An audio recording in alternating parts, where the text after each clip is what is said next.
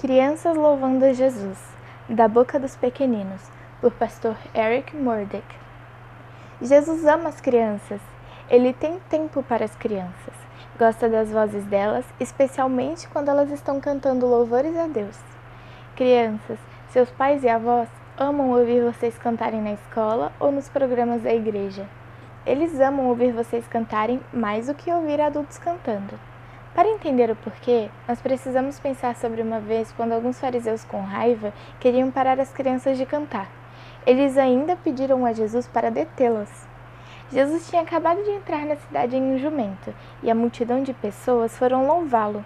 Eles cantaram o Salmo 118, especialmente essas palavras: Hosana, bendito aquele que vem em nome do Senhor.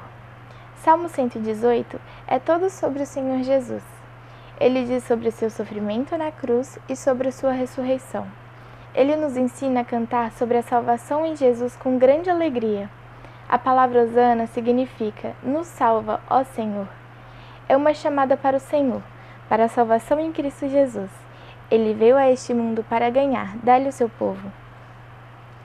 Quando Jesus andava na cidade em um jumento, os adultos não eram as únicas pessoas que estavam lá. Tinha muitas famílias viajando para Jerusalém para a grande festa da Páscoa. Crianças iam caminhando junto com seus pais, e elas foram apanhadas na emoção. Quando elas chegaram na cidade, Jesus tinha esvaziado o templo de vendedores que foram enganar as pessoas. Jesus disse para essas pessoas: Isso é uma casa de oração, não é um lugar para ladrões. Jesus curou pessoas cegas e coxas que vieram ao templo. As crianças vieram para a cidade para assistir com emoção seus pais cantando: Hosana ao filho de Davi! Hosana ao filho de Davi! Quando os fariseus protestaram e disseram a Jesus para parar as crianças, Jesus respondeu a eles citando Salmos 8. Crianças, vocês têm cantado este também, não é? O livro de Salmos canta: Tu ordenastes aos lábios infantes ir em vingança conter mais fracos cumprir a tua vontade e ainda poderosos inimigos. Jesus disse aos fariseus que as vozes das crianças são mais poderosas no reino de Deus do que qualquer inimigo. Você acha que ganharia do seu pai numa queda de braço ou corrida? Normalmente não. Então, como as palavras vindas da boca das crianças são mais poderosas do que os mais ferozes inimigos de Deus?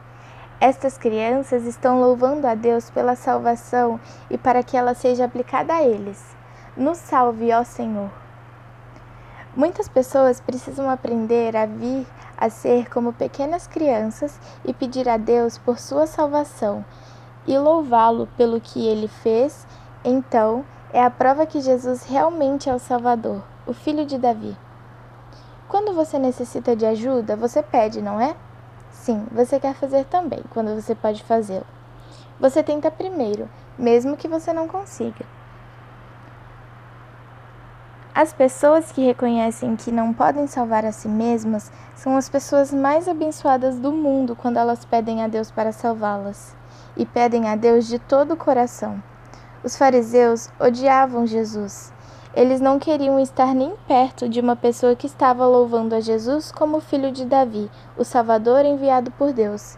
Eles exigiam que Jesus detivesse essas pessoas, mas os mesmos não paravam os gananciosos cambistas enganando pessoas no templo.